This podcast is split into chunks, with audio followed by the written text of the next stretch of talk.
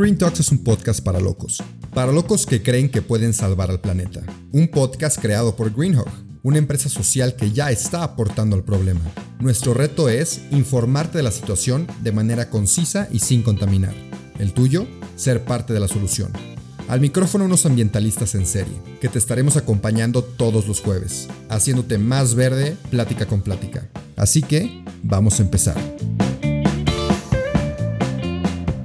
Hola, hola, buenos días o buenas tardes. Eh, estamos aquí en el segundo episodio de Green Talks con la cofundadora de Green Hog, eh, Yamile. Hoy nos va a platicar de un tema que ya estuvimos conversando ahorita detrás de escenas, que es una fundación que tienen Green Hog. Esta fundación yo no estaba consciente de que la tenían, entonces quiero que me platique un poquito más de cómo fue que surgió esta idea, cómo fue que nació. Y bueno, antes de, empezar y antes de dar más preámbulo, pues le damos la bienvenida a Yamile. Estoy muy feliz de estar aquí platicando con, con ella. Ahora me tocó con la segunda cofundadora de Greenhawk. Soy muy afortunado y por favor, Yamile, preséntate hacia nuestros oyentes para que te conozcan un poquito más. Muchísimas gracias, Rubén. Yo estoy todavía más emocionada, pues porque al final tenemos podcast. Y pues yo soy Yamile, Yamile Asad, soy cofundadora de Greenhog y además diseñadora de Greenhog. Eh, empezamos hace cuatro años más o menos. Empezamos con una idea original que tenía Jorge, eh, que empezó a desarrollar desde prepa. La idea original era una pulsera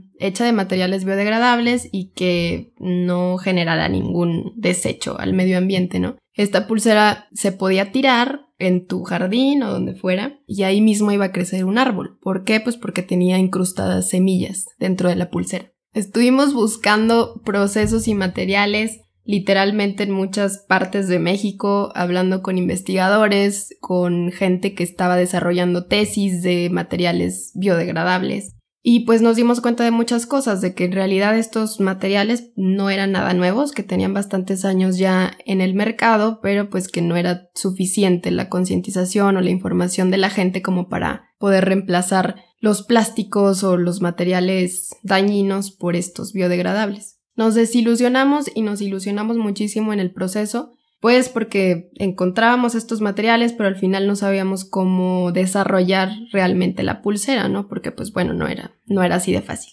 Aunque al final, meses después ya concluimos que íbamos a utilizar cáscara de coco. Y bueno, pues qué mejor que un material 100% natural, biodegradable obviamente, y que además podíamos conseguir fácilmente en los puestos de fruta de nuestra ciudad, recolectando así la basura que generaban ellos. Una pregunta rápida, ¿por qué dices que hubo muchas desilusiones e ilusiones? Me surgió la duda. Sí, pues porque estuvimos platicando con muchas personas, te digo, gente que desarrollaba estos materiales biodegradables y pues por patentes no se podían utilizar o por eh, procesos muy complicados para, por ejemplo, la inyección del molde, ¿no? De, para hacer esta pulsera, o sea, no, no podíamos concretar como todo el proceso porque no había forma de terminar la pulsera con estos materiales. Y bueno, teníamos ya la cáscara de coco más no teníamos ni idea cómo íbamos a incrustar el árbol ahí, o bueno, la semilla del árbol dentro de la pulsera.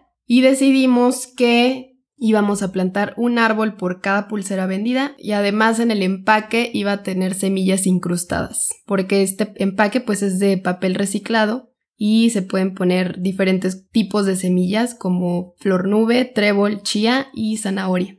Mm, qué padre. ¿Y las semillas ya el cliente decide qué hacer con ellas? ¿Si las planta, si las usa o, es simbólico?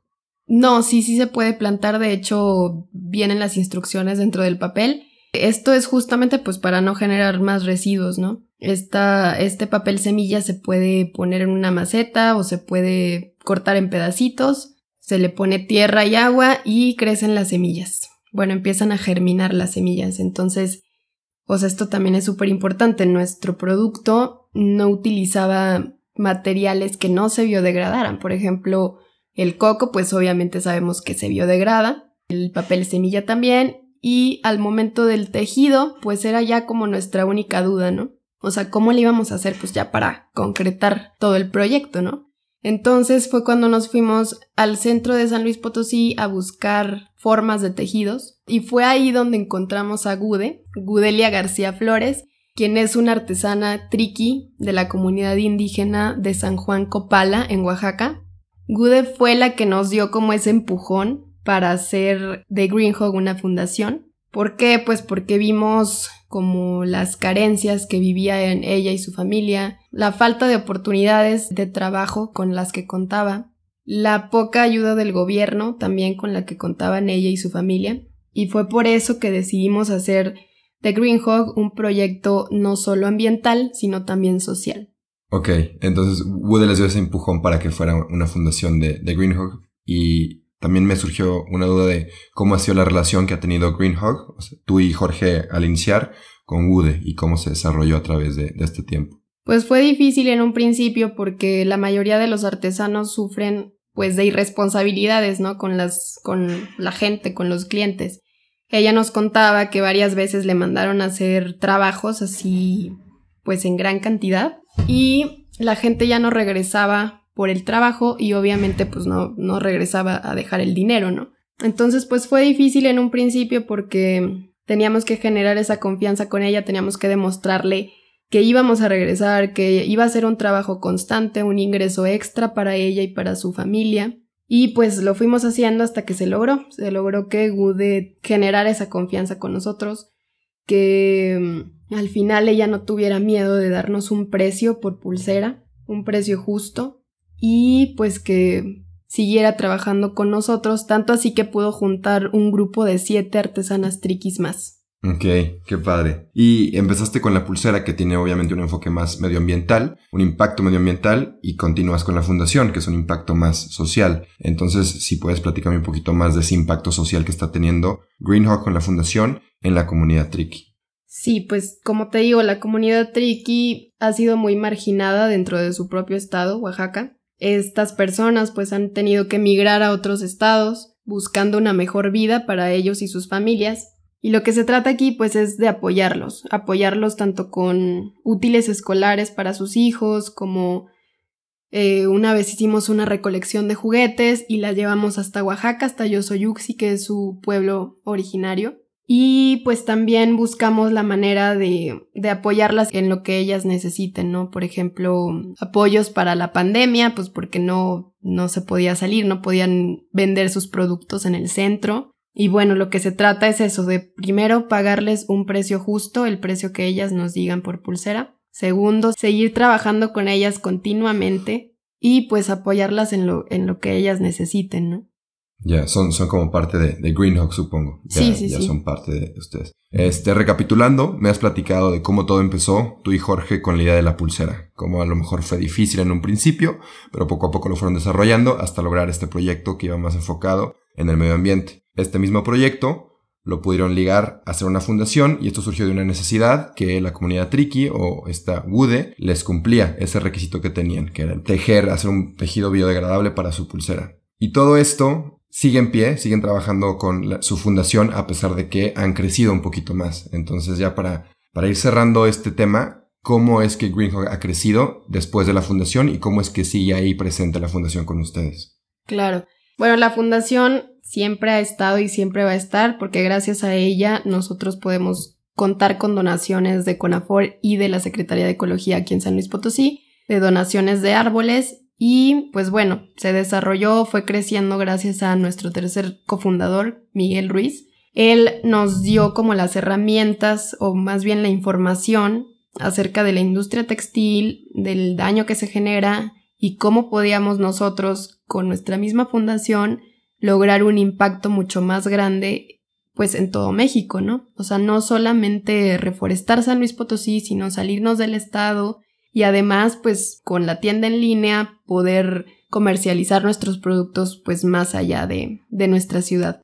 Y nuestros objetivos como empresa ahora pues es seguir comercializando a nivel Latinoamérica nuestros productos Además, pues obviamente tener una gama mucho más grande. Por ejemplo, zapatos, que es un proyecto que tenemos, también zapatos hechos con materiales 100% naturales y biodegradables. Empezamos hace unos meses con las fundas biodegradables, que también ha tenido una respuesta súper buena. Y pues en eso queremos enfocarnos, en más productos de uso cotidiano que se puedan sustituir pues por los que no generan ningún bien al planeta y seguir aportando además información y todo lo que sea necesario pues para que las personas cambien su opinión acerca de estos productos pues realmente nuevos en el mercado en México que tengan más información, más concientización acerca del ahorro en agua, en energía, en emisiones de carbono, etcétera, etcétera. Y aquí te voy a interrumpir un poquito, Yamile. Platícame un poquito más de, mencionaste las reforestaciones. Me gustaría saber un poquito más cómo es todo este tema de las reforestaciones. Entonces, Platícame, por favor. Sí, claro. Pues bueno, como te digo, nosotros empezamos a reforestar desde el 2017. Nuestra primera reforestación con la fundación fue en enero. Plantamos 300 árboles junto con familiares y amigos. Y después de eso, pues se fueron haciendo un poco más masivas las reforestaciones. Gente que pues ya lo hacía por gusto que se levantaba a las 8 de la mañana para ir a acompañarnos a plantar árboles, ¿no? Entonces, pues fue creciendo la comunidad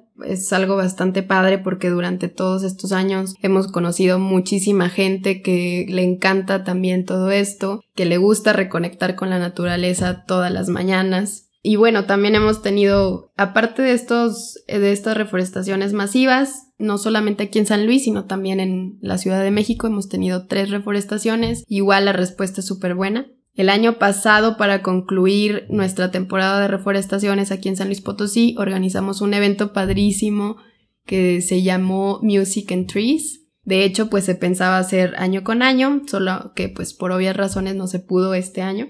Pero bueno, el chiste del evento es que se planten árboles. O sea, bueno, el, el año pasado plantamos mil árboles en el evento y además fue como un festival pequeño de música, ¿no? Fueron varias bandas, hubo comida, cerveza, o sea, fue todo como para agradecer a la gente, a la comunidad que estuvo yendo con nosotros en cada reforestación, eh, agradecer a los líderes reforestadores que también nos apoyan muchísimo y pues nada, como terminar el año en una fiesta de reforestación. Eso sí, los quiero invitar a un evento padrísimo que va a haber en la Ciudad de México. Es la primera reforestación virtual que se organiza. Es del 2 al 29 de agosto. Se llama Sembremos una nueva normalidad y es con la Fundación Hectágono en Ciudad de México. En este proyecto, además de plantar 4.000 árboles y dar mantenimiento a más de 6.000 árboles, además se va a estar dando trabajo a 25 personas en reinserción social, lo cual es pues padrísimo. Estás atacando ahí dos, estás ahí matando dos pájaros de un tiro.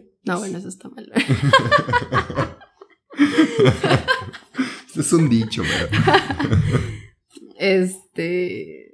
Y pues bueno, entonces con este evento concluiríamos con 24.251 árboles plantados en total. Wow, sí es lo que te iba a preguntar. Me da curiosidad cuántos árboles habían plantado durante todo su proceso de reforestaciones. Padrísimo, Yamili. Sí, que justamente platicábamos de esto antes, que cómo consumimos tanto y no nos damos cuenta y le platicaba yo a Yamile que cuando platiqué con Jorge, eh, yo me di cuenta que pues no es necesario tener tantas cosas que contaminan tanto. Creo que es muy importante el que haya otras opciones, como las que provee Greenhawk, de ropa, de accesorios y de elementos de la vida cotidiana que no contaminen o no tengan ese impacto tan, tan grande que tiene lo que ya estamos consumiendo. Entonces hay otra opción, hay una opción más verde, una opción mucho más amigable con el medio ambiente y creo que todos deberíamos de estar considerándolo. Entonces, pues muchas gracias Yamile por estar aquí conmigo, por nutrirme más de toda esta información de, de Greenhawk y todo lo que han hecho y lo que quieren hacer, porque sé que van a seguir haciendo muchas cosas más. Entonces, pues si quedó alguna duda o alguien tiene algún comentario o alguna queja contra ti, pues dónde, dónde te podrán buscar y dónde se podrán comunicar contigo. Claro, estamos en Facebook, Instagram y YouTube como Greenhawk 7. Ahí nos pueden encontrar, nos pueden mandar cualquier tipo de mensajes, dudas, preguntas. Y pues también tenemos un correo, es hola arroba greenhawk.com. Igual ahí escríbanos todas sus dudas, cualquier tip, consejo que necesiten, ahí vamos a estar para ustedes. Muchas gracias Yamile, pues aquí lo dejamos para el segundo episodio, espero que les haya gustado muchísimo y nos vemos en la siguiente ocasión. Adiós. Eso fue todo por hoy, pero no te apures, estaremos de vuelta el próximo jueves en todas las plataformas. Si te gustó, te informó o te caímos bien, comparte este episodio. El planeta y quien lo escuche te lo van a agradecer. Nos vemos la próxima semana.